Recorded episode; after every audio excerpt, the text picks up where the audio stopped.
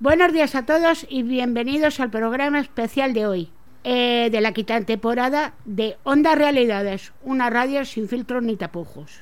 Hoy, como programa especial, hablaremos de un estereotipo que durante mucho tiempo hemos estado tratando de desvincular de las personas sin hogar, pero que ahora vamos a tratar de desvincular o tratar de hablar un poco y resolver las dudas que tienen los jóvenes con el tema de las ludopatías y las adicciones.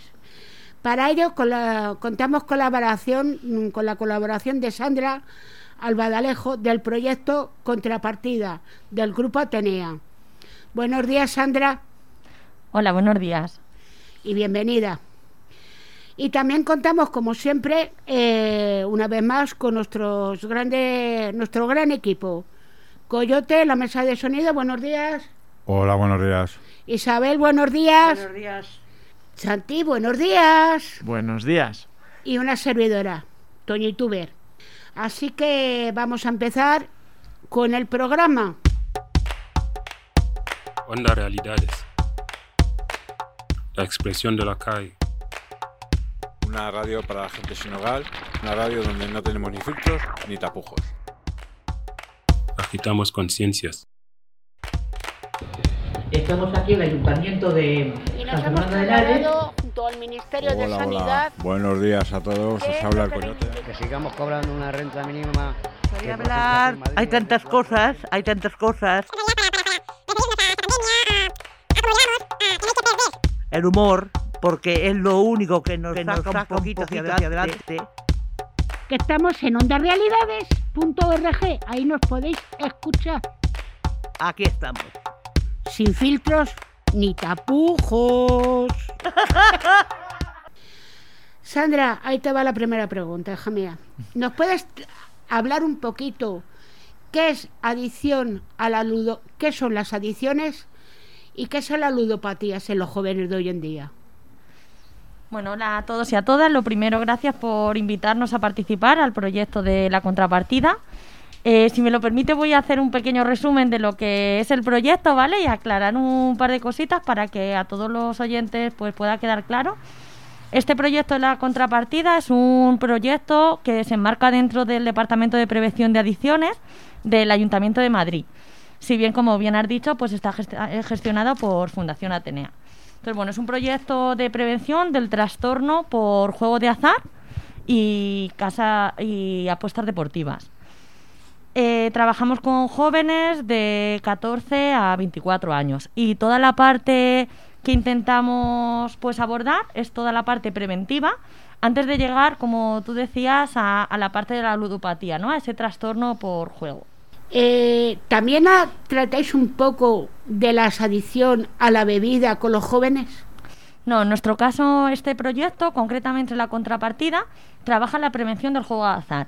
Sin embargo, en el, pro- en el servicio en el que formamos parte, que es el de prevención de adicciones, sí que tenemos compañeros de educación social y de la orientación familiar, que son los que trabajan en los CAD, en toda la prevención, eh, con jóvenes también, en adicciones y con sustancia y las nuevas tecnologías.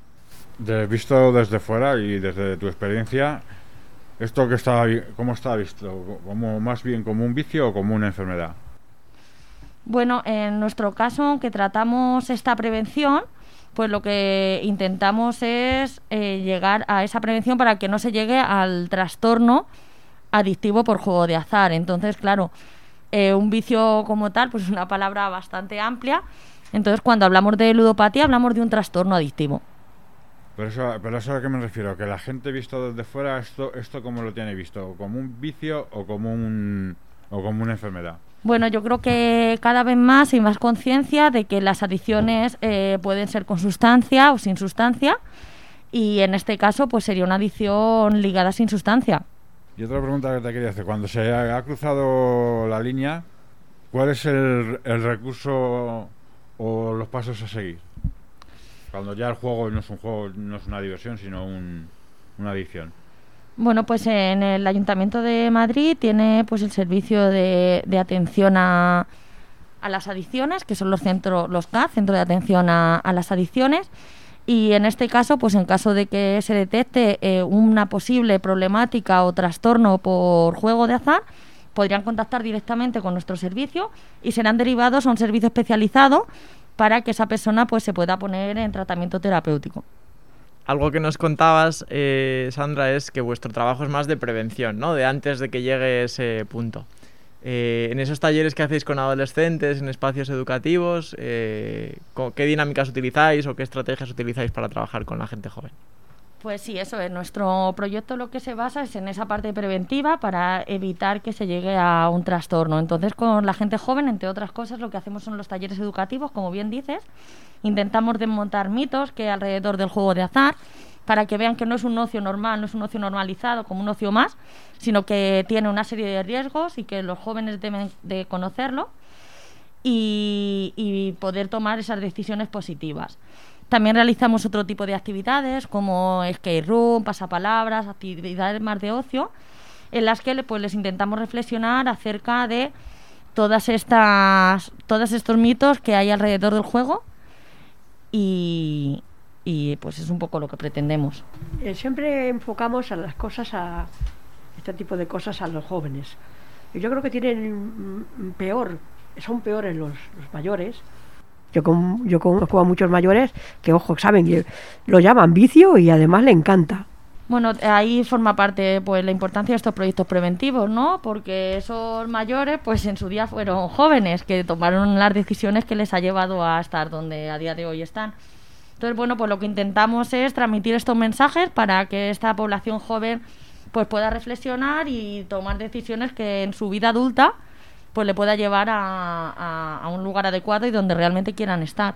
¿No te parece escandaloso que cada vez haya más casas de juegos?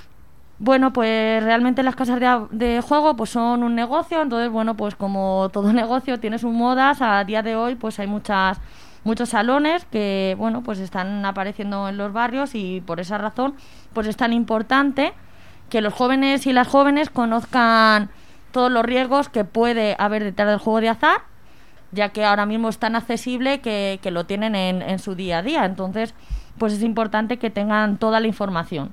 Tú, eh, cuando, ¿cómo llegáis en las familias a detectar un caso que haya de adicción o de ludopatía?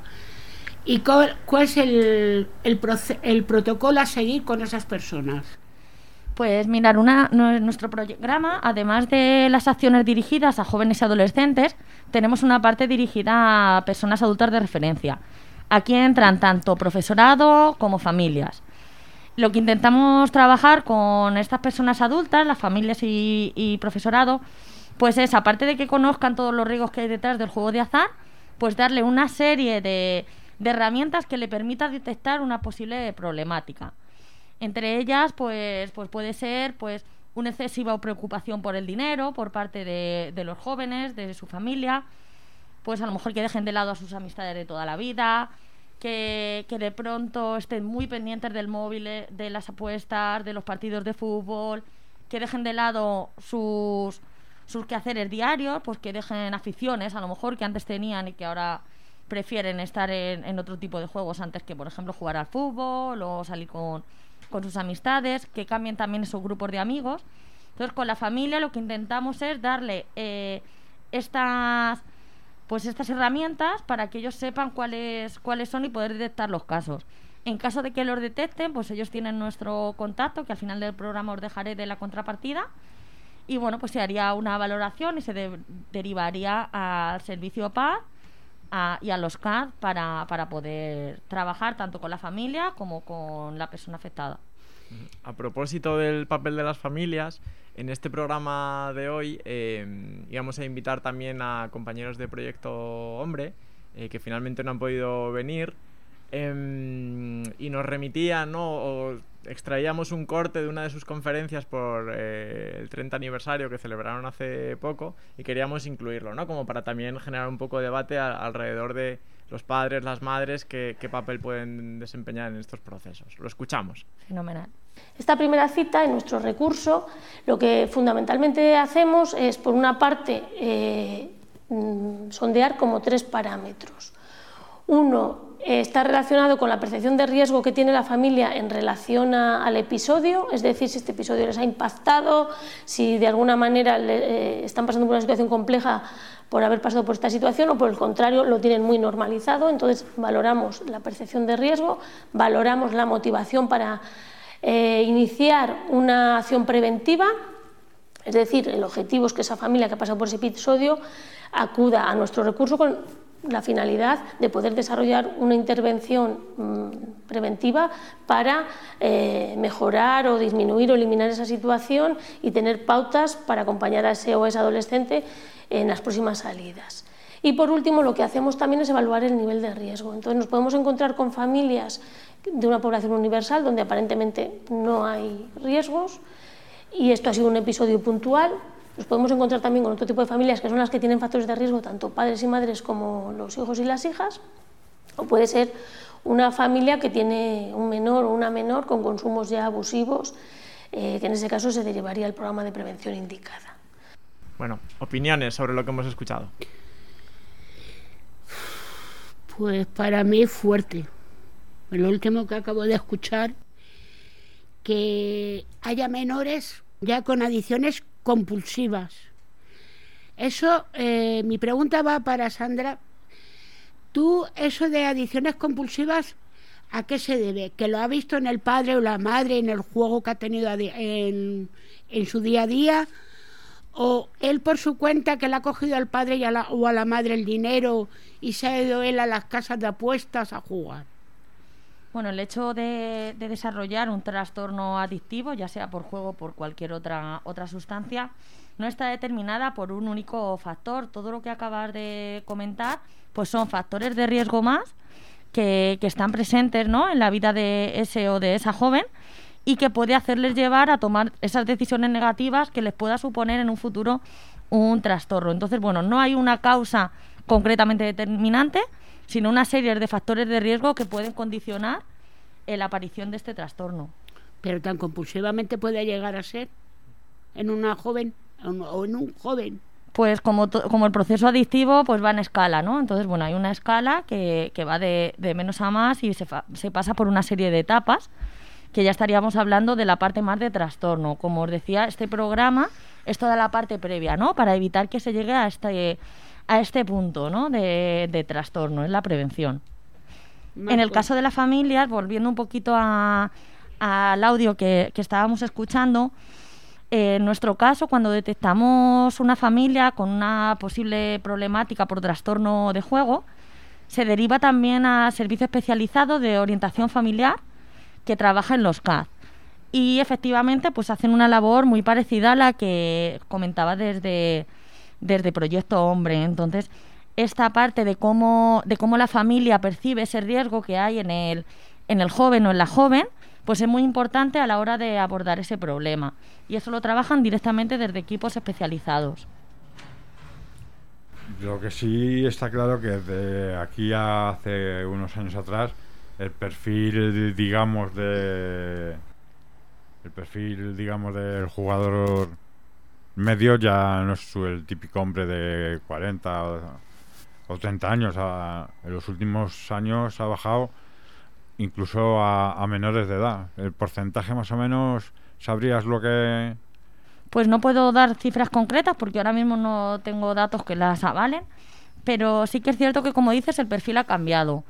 Eh, eso esto también es algo que intentamos desmontar a la hora de dar las charlas en los centros educativos y quitar esa imagen, ¿no? ese estereotipo del hombre mayor que está jugando ludópata en una, en una máquina tragaperras, ¿no?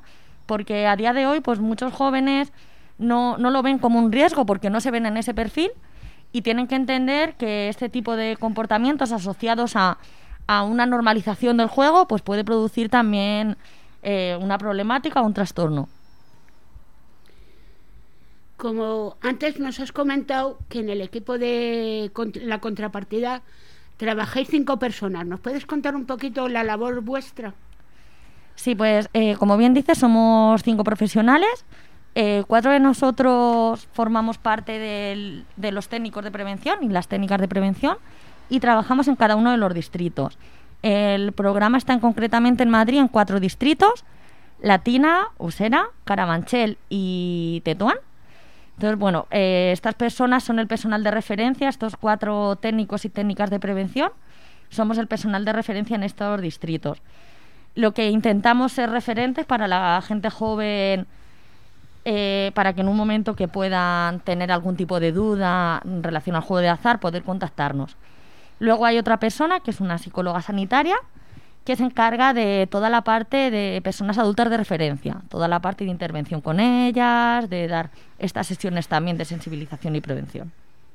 En estos momentos hay un, en el juego hay un, gran tapado, que es el juego online. ¿Qué maneras que se te ocurre que se podría hacer para evitar que un menor caiga en, esta, en este tipo de, bueno, pues esta parte de prevención y de sensibilización es fundamental. Eh, nosotros cuando hablamos de trastorno por juego, siempre incluimos tanto juego presencial como juego online. Entonces, en todas nuestras actuaciones preventivas y en las intervenciones que hacemos en centros educativos, la parte online tiene una gran importancia. De hecho, tenemos a través de nuestras redes sociales, tenemos Instagram, eh, Facebook, YouTube, TikTok y bueno, en todas ellas pues trabajamos también eh, esta prevención a través de estas redes sociales. El juego online, pues eh, aparte de tener todos los problemas asociados al juego presencial, tiene eh, determinados, mm, pues vamos a decir, factores que hacen que también fomente, ¿no? O, o sean de más fácil acceso, porque es algo accesible, tiene más intimidad, tiene pues su formato, presenta una serie de características que puede perjudicar o facilitar pues que se desarrolle el juego de forma mucho más acentuada. Durante todo este año que hemos hecho programas especiales vinculados con el derecho a la salud, siempre lo poníamos en relación con la exclusión social, con el sinogarismo. Y algo que nos han enseñado es el concepto de determinantes sociales de la salud, ¿no? Cómo se relaciona la pobreza o tus condiciones económicas o sociales con el nivel de salud que disfrutas antes fuera de micro comentábamos, ¿no? Que no es casual que la proliferación de todas estas casas de apuestas sucedan en barrios eh, normalmente de rentas bajas. Eh, nos comentabas también, ¿no? Que muchas veces en estos barrios hacéis mapeos para identificar cómo esas casas de apuestas están cerca de, de centros educativos. Entonces, bueno, ¿cómo analizáis esa relación entre la pobreza o la desigualdad en Madrid y este tipo de adicciones? Bueno, pues como dices, de hecho los distritos en los que estamos trabajando, pues es cierto que las condiciones socioeconómicas de las familias en general, pues, pues son diferentes al resto de otros distritos. Y es cierto que esta parte es una estrategia de marketing que utilizan muchas de las casas de apuestas para, pues para poner ahí sus ventas. Yo creo que esto está asociado un poco a la búsqueda de dinero fácil. ¿no? Estas familias que están en una situación económica complicada, precaria y que piensan o creen que pueden acceder a, a tener mayores ingresos a través de estas casas de apuestas. Con la gente joven pues ocurre exactamente lo mismo. Entonces, bueno, pues lo que intentamos es que no se normalice esto como una opción de ocio alternativa, porque no lo es, no es un ocio saludable, hay muchos otros tema, tipos de ocio, y es lo que intentamos un poco fomentar. A través del mapeo, pues nos sirve, como decías, pues ver en qué lugares pues es más propia nuestra intervención y es más oportuna. Isabel, decías antes, ¿no? Decías, se lo ponen en las narices. Comentabas antes cuando hemos hablado con es que se lo ponen en las narices y también se lo ponen encima. Y debajo y arriba y en todas partes. O sea, que es que es como los videojuegos. Están en todos sitios. Entonces, ¿cómo van a...? Claro, ya se hace un... Con, uno de los videojuegos ya se están pasando de las rayas, sobre todo los jóvenes, porque los viejos no, no juegan. Bueno, yo creo que ya está, los viejos jugamos a eso. Yo no, desde luego, no tengo ese tipo de... No me entretiene eso. Pero es muy fácil decir, es que mi padre bebía, es que mi padre jugaba, es que mi padre, o mi madre, o mi hijo, o quien sea. No, señor, no hay que refugiarse en eso. Yo, el padre de mi hija se drogaba, yo dije, pues ya no me drogo, nunca. Hay que coger ejemplo de tal y hay quien dice, va, pues como mi padre, mi madre, o mi tío, que sea, lo hace, pues yo también lo hago. Eso no me parece bien. Eso, el que normalice el juego en la familia, pues puede ser un factor de riesgo, pero bueno, también existe en la familia muchos factores de protección, como el acompañamiento, otros, entonces bueno, es, es importante tanto verlo el aspecto eh, más negativo, ¿no? De, de, lo que puede atañar este tipo de, de, cosas, como comentabas, como también lo positivo, ¿no? Todas las familias, que es el apoyo que se puede recibir para en un futuro, pues ese tratamiento ante el, ante el trastorno. Y es que, por lo que acabo de escuchar hace un poquito, eh, y hacer un pequeño balance de, de si tu padre y tu madre son jugadores o jugadoras o, o maltratadores, el hijo o la hija tiene que salir igual. Es que estamos ahí metiendo unos conceptos y metiendo unas cosas que en realidad no tienen nada que ver. Cuando tú ya eres mayor de edad, si es posible que a lo mejor hagas algo de lo que has visto en casa, no- pero no por regla general. Si yo soy un, ludópata, mi hijo tenga que salir un ludópata por, por sí o sí. Sí, pero pienso que hay gente que se resguarda en eso. No debería ser así, pero se resguarda. Porque yo conozco gente que dice, ah, que yo pego a mi novia porque mi padre pegaba a mi madre. Y eso lo he visto yo, lo he visto yo con, y cosas así a montones. Volviendo al tema que nos incumbe hoy, que son las adicciones y ludopatías, antes nos has comentado que vosotros trabajáis con talleres, que vais a, a cerca de institutos, que hagan formación profesional, colegios, pero que estén cerca de salones de juegos. ¿Qué labor realizáis allí con los chavales que están? ¿Qué les inculcáis o qué les decís para que no tengan la esta de decir, me voy a jugar un euro? ¿Qué, es lo que, qué labor realizáis allí con ellos? Trabajamos en todos los centros educativos del distrito, estamos abiertos a participar en cualquier instituto, tanto sea de educación secundaria, formación profesional, pero sí es cierto que este mapeo de- que comentábamos antes pues nos permite ver aquellos centros en los que están más cerca de casas de, de apuestas. Esto nos facilita ver que ese centro pues puede ser más oportuno nuestra intervención preventiva. Estos talleres pues lo que realizamos es, como comentaba antes, pues intentar desmontar mitos que hay a través del juego de azar, fomentar un ocio eh, alternativo, un ocio saludable, que no piensen que solamente está el salón de juego para ir a juntar con los amigos, hacerles ver que hay otros recursos en el distrito y bueno, y por supuesto que, que nos conozcan, ¿no? Y fomentar ese pensamiento crítico y reflexivo que les haga tomar decisiones positivas. Quería añadir que, como hicieron con el tabaco en su momento, que a mí también me parece un poquito de hipocresía pura, eso que de que no dejar fumar hasta 300 metros de un colegio o, de un parque infantil, a ver si se lo apuntan y con los salones de juegos hacen lo mismo, que no puede haber ninguno cerca de ningún tipo de instituto, colegio, etc. Ya hay algunas normativas que, que van en base a esto que estás comentando y bueno, que poco a poco pues se están instaurando y se están teniendo en cuenta.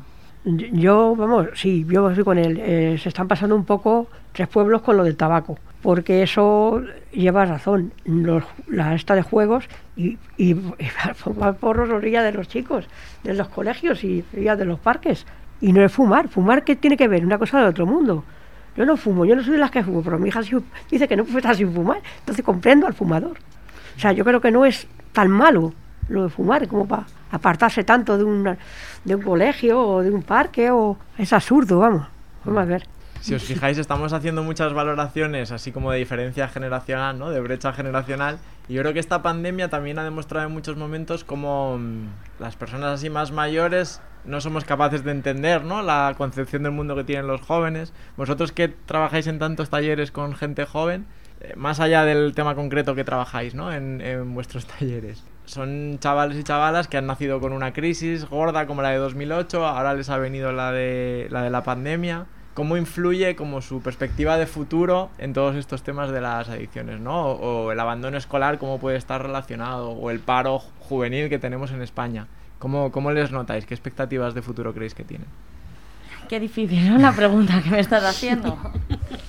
es, es un poco complicado, sí. Pues bueno, pues yo creo que es importante ver pues todos estos cambios sociales, al igual que en todas las generaciones, pues afectan, eh, por supuesto, a la juventud, a cómo ellos conciben su- sus ideas, su futuro. Entonces, bueno, pues creo que les pasa un poco el vivir aquí y ahora. Lo que tengo, lo que vivo, no puedo pensar en un más allá porque hay mucha incertidumbre, ¿no? En su vida. Claro, el tema del paro juvenil, de no tener una formación concreta que les habilite, el tener que esperar para, para poder acceder dinero, pues puede ser también factores que pueden influir a la hora de buscar ese dinero fácil. Otra de, de las cosas que también trabajamos mucho en los talleres es el apego al dinero. En la sociedad actual, pues bueno, debido a, a todos los cambios sociales, pues hay un, apego excesivo, ¿no? En algunos casos al dinero, a las compras, al material. no tengo dinero para muchas cosas, pero tengo un iPhone. Entonces, bueno, intentamos trabajar todo eso porque es un factor de riesgo más que puede potenciar el juego de azar. Bueno, ahora con esta pandemia, bueno, sabemos que las precauciones son pocas. Vosotros que estáis en el taller de la contrapartida, que soy del proyecto Contrapartida, ¿tú crees que había alguna manera, digo dentro de las posibilidades, de a estos jóvenes de hoy en día hacerles un taller para que se conciencien en lo que si no toman las medidas necesarias no salgamos nunca de esto? ¿Se les podría hacer un taller o concienciar de alguna manera para que se dejen de hacer lo que están haciendo? Que contra más lo están haciendo, peor vamos a ir. Y más estamos sufriendo los demás. ¿Tú crees que se les podría concienciar o hacer algo? Bueno, hablando, hacías el gesto, ¿no? De la mascarilla, ¿no? Sí, porque ya no sabemos cómo decirlo. Bueno, pues yo creo que la juventud, al igual que el resto de, de, personas que estamos viviendo esta pandemia, pues en general intenta hacer un poco lo que puede. Es muy complicado para ellos, yo creo, y para ellas, haber estado un año encerrados en casa sin poder salir, sin poder hacer, o sea, yo pienso en mí misma cuando yo tenía 15 años y me dicen un año entero en casa sin salir y bueno, creo que es complicado y que es una labor de todos y todas, tanto jóvenes como no tan jóvenes, pues intentar aportar ese granito para salir de, esta situación. Porque es que cada fin de semana ahí salen a la jarana, salen al golpe, salen al mayor, ¿se les podría concienciar en algo? Creo que el objetivo, ¿no? Ya hay muchas campañas que están en ello y creo que ellos son los primeros que se están concienciando también al ver todo lo que lo que hay a su alrededor, todo lo que pasa, aunque por supuesto pues siempre hay un cierto porcentaje pues que no tiene miedo al virus, a la pandemia y bueno. Cuando hablamos de la sociedad somos todos y todas. Por ahí ya cerrando el tema y volviendo a lo que estábamos, que no hay solo pandemias expuestas por ahí en forma de virus, sino que también está la pandemia del, del que vive bajo la adicción de las drogas, la adicción al juego, las adicciones al sexo, las, adicciones a, a, los videojuegos, todas esas pandemias que están todas calladas, que no se ven en una PCR. Pues bueno, en relación a eso, pues al igual que, que, la mejor solución para esta pandemia es la prevención y llevar una mascarilla, pues en estos casos ocurre exactamente igual la, la, mejor, la mejor fórmula es la prevención de este tipo de adicciones, conocer los riesgos, conocer qué hay detrás de todo este tipo de comportamientos y el trastorno y la problemática que puede conllevar. Entonces, bueno, pues esto se hace gracias a desarrollar conciencia, sensibilización social y, bueno, pues fomentar ese pensamiento crítico en la juventud para que tome estas decisiones positivas para ellos y para ellas. Yo estoy de acuerdo con lo que dice Colte para todo una cosa trae a la otra. Y sí, hay que tener mucha fuerza de voluntad para, para quitar la droga, para quitar la bebida, para quitar juego, juegos, juegos y también para quitarlo de la casa de juegos. Sí, yo creo que los jóvenes están conscientes de que sí, algunos sí, no todos, pero no hay que juzgar unos por otros. No hay que jugar unos por otros. Bueno, pues Hoy hemos tratado aquí en Onda Realidad, es un tema bastante interesante, la prevención y a las adicciones y a, lo, a las ludopatías de los jóvenes de hoy en día, a intentar concienciarlos que es un peligro todo esto. Y bueno, sin más que decir, hasta próximo programa en Onda Realidades con una despedida de Sandra. Adelante, Sandra. Bueno, pues reitero el agradeceros el habernos invitado y sí que me gustaría dejar por aquí nuestras redes sociales para que todo aquel eh, o aquella que tenga cualquier tipo de duda puede a través de ellas hacernos una consulta joven, arroba la contrapartida, nos puede encontrar. Y también voy a dejar el número de teléfono, tanto para personas adultas de referencia, como para jóvenes, como para cualquier persona que quiera más información sobre el programa, ¿vale? Que es el 675 92 4503. ¿Lo puedes repetir por si alguno se queda...? Sí, claro. 675-924503. Pues muchas gracias, Sandra, por los datos que nos acabas de dejar para que los jóvenes y los no tan jóvenes llamen si necesitan alguna ayuda. Y bueno, lo dicho, hasta el próximo programa, que esperemos que sea pronto. Muchas, gracias. gracias. Hasta luego. Onda Realidades sin filtros ni tapujos.